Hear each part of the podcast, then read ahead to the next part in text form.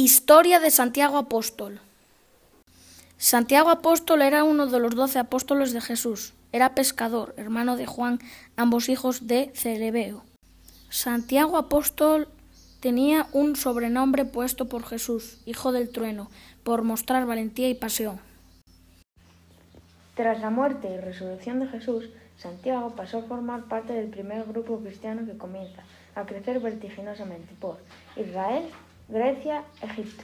Pero en los años 44 Herodes decide escarmentar a las comunidades cristianas y mata a Santiago, siendo este el primer cristiano que muere por su fe.